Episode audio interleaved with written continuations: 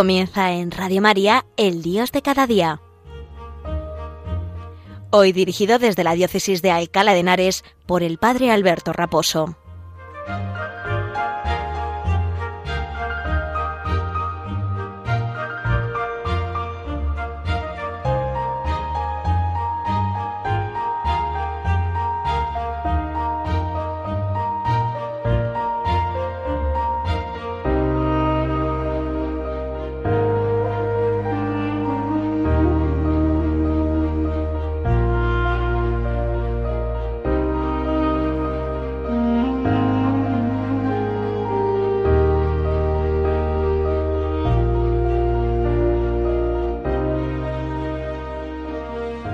Muy buenos días y un saludo muy cordial desde la parroquia San Sebastián Mártir en Arganda del Rey, en este penúltimo día de este tiempo de Navidad que concluye mañana con la fiesta de el bautismo del Señor por medio de San Juan Bautista en el río Jordán. De esto vamos a hablar ahora en este en este Dios de cada día, pero queremos saludar al comienzo de este programa del Dios de cada día a todos los enfermos, a todos los que estáis escuchando este programa desde el coche, desde casa, haciendo las tareas o simplemente que la radio de la Virgen, Radio María, os hace compañía en estos días de, de invierno, ¿no? De, de, de frío invierno, ¿no? El otro día eh, escuchaba que había algunas capitales de provincia que estaban a 6 grados bajo cero. Bueno, pues espero que estemos sobrellevando este frío con pues con entereza, con, con alegría y generosidad y pidiendo al Señor que no se nos congele el corazón, que no se nos hiele el alma, sino que lo tengamos ardiente, sabiendo todo el bien que Él nos ha hecho, conociendo y profundizando en todo el amor que arde en su corazón y que derrite las almas eh, más, más congeladas, más heladas, y además puede derretir nuestro frío corazón, a veces duro como una piedra, Él lo puede hacer un corazón de carne, Él puede hacer un corazón ardiente que esté deseoso de, de, estar con Él y al mismo tiempo de ser un corazón apostólico, es decir, con el, el deseo, esto es lo bueno de, de la llama que, que, tiene el corazón de Cristo, y es que esa llama que prende en nosotros, si nos dejamos, podemos eh, llevarla a otros, haciendo que prenda ese amor de Dios también en ellos, sin que nuestra llama mengue, ¿no? Es como cuando encendemos del cirio pascual en la vigilia todas las velas de todas nuestras candelas que, celebraremos ya dentro también de, de, el día el próximo día 2 de febrero dentro de unas semanas el día de las candelas pues cuando prendemos también en la vigilia pascual del cirio nuestra llama del cirio bendecido eh, y, encendemos nuestra velita, el cirio y su llama no mengua, sino que se multiplica y de esa pequeña llama que tiene el cirio pascual, toda la iglesia se llena de, de, esas, de esa luz, de esa misma luz que ha sido bendecida y que nos llena de vida y que nos recuerda que Cristo ha resucitado y que Cristo es el sentido de nuestra existencia, el sentido de todo lo que somos. Por eso, pues nada, muy buenos días a todos, espero que eh, se encuentren bien. Eh, vamos a hablar del el bautismo del Señor en, en, este, en esta mañana de sábado, con el cual concluye la, la el tiempo de Navidad, el tiempo litúrgico de Navidad, comenzando, dando, dando su comienzo a partir del lunes, la primera semana del tiempo ordinario. Vamos a dar gracias a Dios por todo lo vivido en estos días y vamos a pedir que no se nos pase esta última fiesta desapercibida, sino que sepamos también recordar y renovar el día de nuestro bautismo. El otro día el Papa nos recordaba precisamente eh, pues que, debemos celebrar también el día de nuestro bautismo, que debemos eh, saber cuándo fuimos bautizados por el hecho mismo de lo que allí ocurrió, ¿no? Por el acontecimiento que se nos dio en ese, en ese día. Bien, hoy vamos a hablar en el Dios de cada día de Dios y las aguas del bautismo.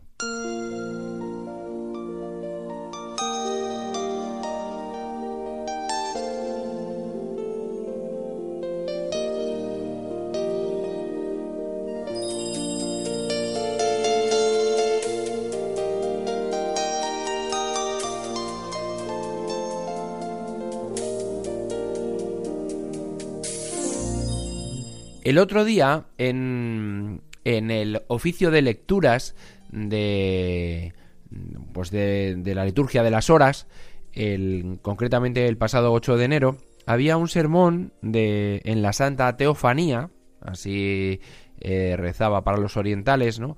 atribuido a San Hipólito, que nosotros celebramos la Epifanía del Señor, la manifestación que del Señor, ¿no? A, la humanidad entera, ¿no? Representada en estos en estos tres eh, sabios de Oriente, ¿no? En los Reyes Magos, ¿no?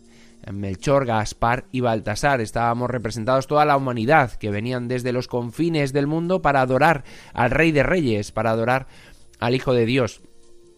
Sabéis que la palabra Epifanía eh, es una palabra de origen griego que es, eh, se atribuía, la etimología era a la manifestación de la divinidad, y en esto concuerda perfectamente con lo que luego al cristianizar este término los, los cristianos ¿no? realizaron con, con, este, con esta celebración ¿no? de, de la manifestación de Dios, ¿no?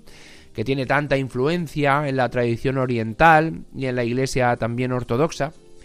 Y, también significaba eh, el recibimiento de un rey en una ciudad después de una gran victoria.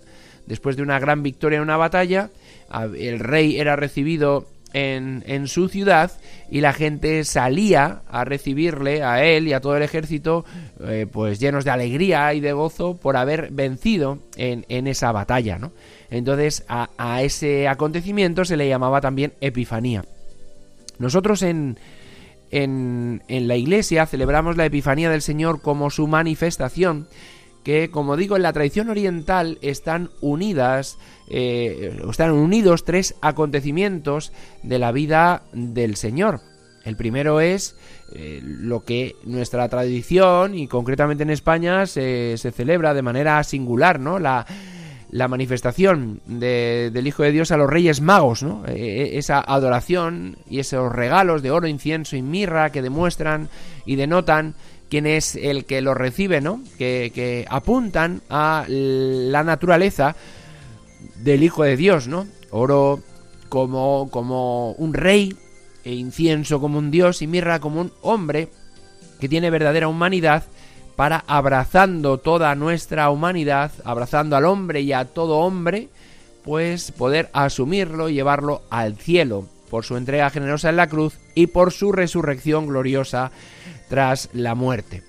En segundo lugar, la Epifanía también celebra la, el, bautismo del Señor, mm, fiesta que vamos a celebrar, como digo, mañana.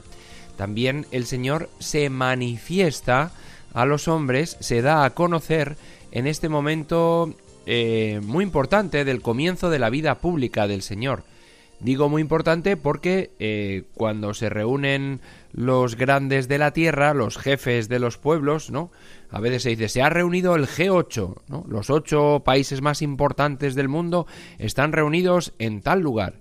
Y por eso hay unas grandes medidas de seguridad, se desplazan un montón de periodistas, medios de comunicación, para cubrir la noticia, porque los más importantes y poderosos, los gobernantes de las naciones más poderosas del mundo, se han juntado para debatir ciertos temas y para tomar, a ser posible, resoluciones por el bien común de la humanidad. Bien, en este caso, en el bautismo del Señor se reúne el G3. El G3 que es eh, extraña en la que es extraño en la Sagrada Escritura que aparezcan los tres al mismo tiempo. Me refiero al Padre, al Hijo y al Espíritu Santo. El Hijo que se pone en la fila como uno más para ser bautizado por Juan el Bautista. El Espíritu Santo que aparece en forma de paloma y que unge la carne de Jesús para configurarla y para llenarla de su poder, para empezar el, el, inicio de la vida pública con poder y con, y con gloria, ¿no? Para que esa carne manifieste la gloria de Dios a través de sus palabras, y a través también de, de sus obras, ¿no? especialmente pues de los muchos milagros que en vida que en la vida pública realizó el Señor. Y por último, el Padre que en los cielos eh, aparece como una voz, ¿no? Donde fija su mirada en, eh, en aquel que sale de las aguas bautizado por Juan el Bautista, ¿no? Se ha reunido el G3 para manifestar a los hombres verdaderamente quién es este que sale de las aguas y cómo su carne es ungida para la misión, para la tarea a la cual eh, el Padre le ha encomendado al Hijo, ¿no? La salvación de los hombres. Y en tercer lugar, eh, la primera era la manifestación de Jesús a, los sabios de Oriente, la segunda, esta Epifanía, eh, recuerda esa manifestación a toda la humanidad en el comienzo de la vida pública del Señor en el bautismo en el Jordán, y en tercer lugar, la Iglesia también conmemora en este punto el em, inicio también de, de, las obras del Señor donde se manifiesta como verdadero Hijo de Dios, como verdadero Dios. Es el, el primer milagro que por intercesión de la Virgen María el Señor realiza en su vida pública y que nos es narrado por el evangelista San Juan, por el cuarto evangelista, el evangelista teólogo, que es las bodas de Cana, donde el Señor transforma las seis tinajas de 100 litros cada una aproximadamente en vino, en el vino bueno que les falta a los, eh, a los novios. ¿no? Es aquí donde aparece singularmente esta, este momento de, de, la vida del Señor, donde María, que ha sido invitada a esta boda, y Jesús y sus discípulos también, donde María intercede por estos novios que se han quedado sin vino y pueden pasar un momento bochornoso y pide a Jesús que anticipe de alguna manera su manifestación a los hombres, cosa que en un primer momento parece que el Señor eh, descarta, ¿no? dice, y, y, a mí y a ti qué, mujer, ¿no? Eh, ¿qué, ¿qué, tiene que ver con nosotros este, este momento, ¿no?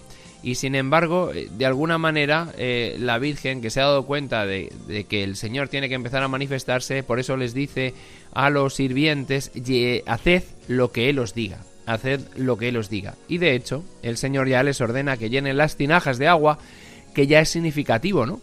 Que unos sirvientes, mm, por la recomendación de un invitado, se dediquen a llenar seis tinajas de 100 litros cada una. Ahora tenemos grifos ¿no? Donde pues llenar recipientes de agua y, grandes recipientes de agua no es muy costoso. Pero en aquella época donde no había un grifo como tenemos ahora con normalidad, llenar hasta 600 litros, eh, 6 mm, tinajas de, agua, pues era una tarea que llevaba un tiempo, sacar agua de, los pozos y de, de, las fuentes, ¿no? Y que pues no era una cosa inmediata o de poco tiempo, y que un invitado de repente pidiera a, los sirvientes que llenaran eh, seis tinajas y estos lo hicieran, es, es como muy llamativo, ¿no? Porque, bueno, algo habrían visto en este hombre que les eh, movía a, hacerlo, ¿no? Esperando algo que sorprendió a todos. El vino nuevo, el vino mejor, lo trae el esposo.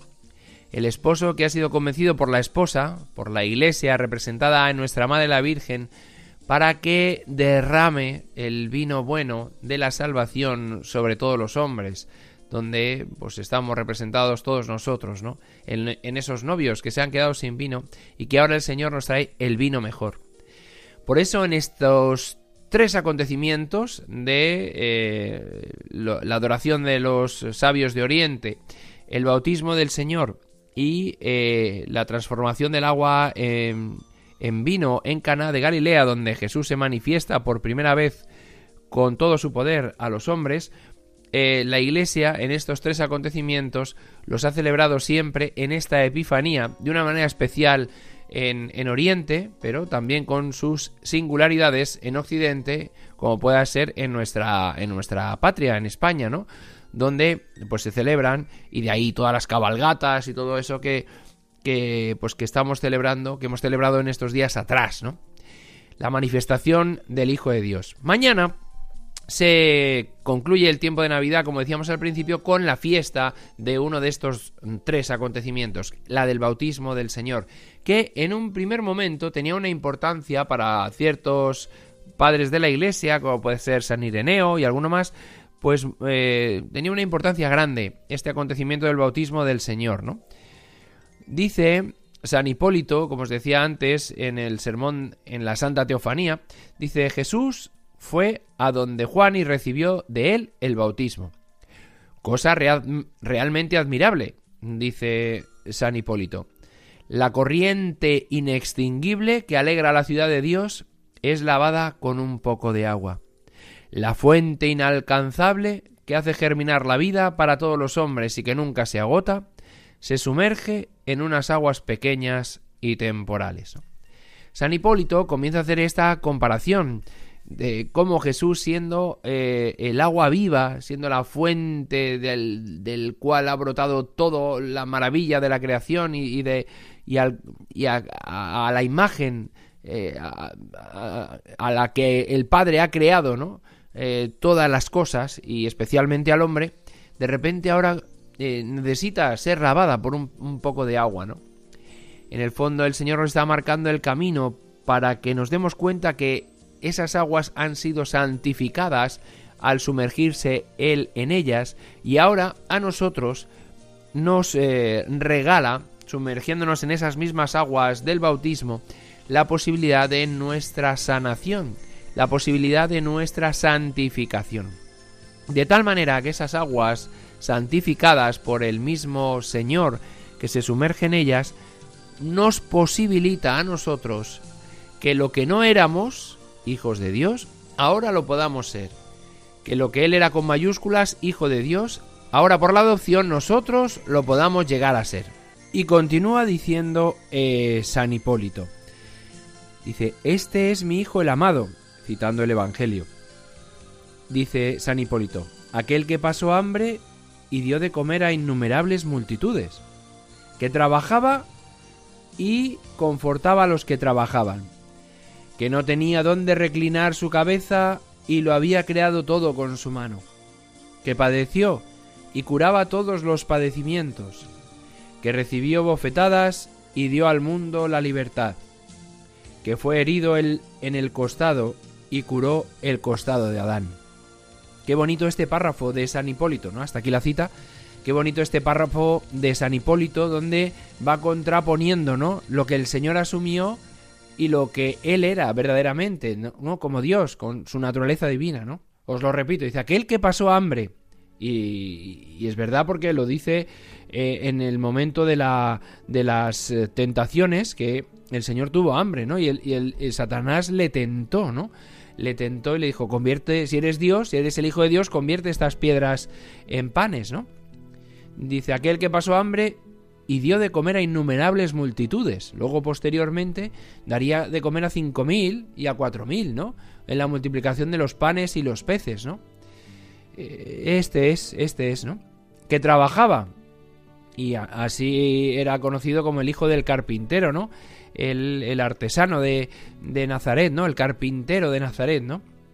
Dice, y confortaba a los que trabajaban. ¿Cuántas veces en nuestra vida cotidiana estás en el trabajo, en clase, en, la oficina, en la obra, en casa haciendo las tareas de la casa y uno está cansado, uno está a veces un poco hastiado de cosas y uno tiene un pensamiento en el Señor, hace una pequeña calculatoria, Jesús en ti confío, Jesús eh, ten piedad de mí y uno de repente toma fuerzas de nuevo, toma otra vez vigor ¿Por qué? Porque el Señor nos conforta en el trabajo, ¿no?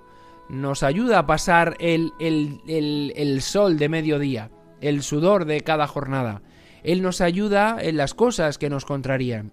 Y por eso aquel que supo, eh, que, trabajó, que trabajó con sus manos, eh, pues eh, y ayudó a su a, su padre San José y, luego se quedó él a cargo de, de su madre María él nos puede confortar porque Él lo ha pasado primero, ¿no? Sigue diciendo San Hipólito que no tenía dónde reclinar su cabeza y lo había creado todo con su mano. Él es el creador de todo, él, es la imagen perfecta de toda la creación. Y sin embargo, San, eh, él, no tenía donde el Hijo del Hombre no tiene donde reclinar la cabeza, ¿no? Él que podía reposar en cualquier palacio, en, en cualquier lugar hermosísimo. Sin embargo, asumiendo nuestra naturaleza, no tiene ni un sitio donde reclinar la cabeza porque de algunas ciudades le expulsan, no quiere que entre. Incluso en Jerusalén al final, en el momento culminante de su vida, le, le, echaron de la ciudad y le crucificaron fuera de las murallas de Jerusalén, ciudad de paz, que es lo que significa Jerusalén, ¿no? Ciudad de paz. Este es el que, el que sale hoy de las aguas, ¿no? El que contempla eh, San Juan Bautista, al Hijo de Dios, a sus pies y al Padre y al Espíritu Santo en el cielo, ¿no? Dice que padeció y curaba todos los padecimientos. Jesús es nuestra salvación, es nuestra salud. Jesús es aquel que puede darnos y otorgarnos la curación de nuestras enfermedades físicas, a veces también las permite por nuestra naturaleza, por, por la condición que estamos hechos, pero nos puede dar la mejor curación de todas, que es la salud del alma, la salvación de nuestro corazón, que empieza en el bautismo, y por eso el Papa el otro día hablaba de recuperar la fecha de nuestro bautizo para eh, tenerla presente en nuestra vida, porque en ese momento se nos lavó del pecado original y de todos los pecados anteriores que hubiésemos podido cometer, en el caso de los adultos, de los que son ya adultos y se han bautizado ya de mayores, les limpian todos los pecados, y en el caso de los, de los bebés, pues del pecado original, ¿no? Y, los adultos también el pecado original, más los pecados personales que hayan podido cometer, ¿no? Pues de todo eso nos ha limpiado, nos ha dado la salud el, el bautismo. Por eso hay que pensar esa fecha y recordarla y tenerla presente en nuestro, en nuestro calendario para recordarnos a nosotros mismos dónde se nos ha dado la salud, dónde se nos ha dado la salvación, ¿no? Dice San Hipólito que recibió bofetadas y dio al mundo la libertad. Aquel que fue preso, que fue atado de, pies y manos, es el que verdaderamente da la libertad al corazón humano y, la, verdadera libertad con mayúsculas, ¿no? A veces, y a día de hoy, se enarbola la bandera de la libertad para ejercer precisamente todo lo contrario, ¿no? Al final, unos son esclavos de sus propios vicios, de sus propios pecados, de derechos que se atribuyen cuando no, no son tales, ¿no? Todo eso, el, el, mundo de hoy es muy civilino, porque en nombre de la libertad coartan la libertad de los seres humanos, coartan la libertad de todos aquellos que buscan el bien, la verdad, el amor, ¿no? Fue herido en el costado y curó el costado de Adán el costado de Adán, del cual el Señor cuenta el capítulo 2 del Génesis, capítulo segundo del Génesis, que del cual sacó la costilla con la que hizo a Eva, ¿no? Y luego la cerró y la curó. Pues eh, nuestro costado ha querido ha quedado entonces marcado por ese costado abierto donde se ve el corazón de Cristo, donde se ve el corazón de aquel que nos ama verdaderamente, de aquel que nos llama a la vida. Bueno, pues esperemos que este día mañana del bautismo del Señor renueve en nosotros el sacramento del bautismo que nos ha abierto las puertas de la Iglesia, las puertas de los demás sacramentos, nos ha lavado del pecado original, nos ha hecho hijos de Dios, nos ha otorgado la fe y nos ha configurado con Cristo. Pues un saludo de vuestro sacerdote y amigo desde Arganda del Rey de la parroquia San Sebastián Mártir, el sacerdote Alberto Raposo.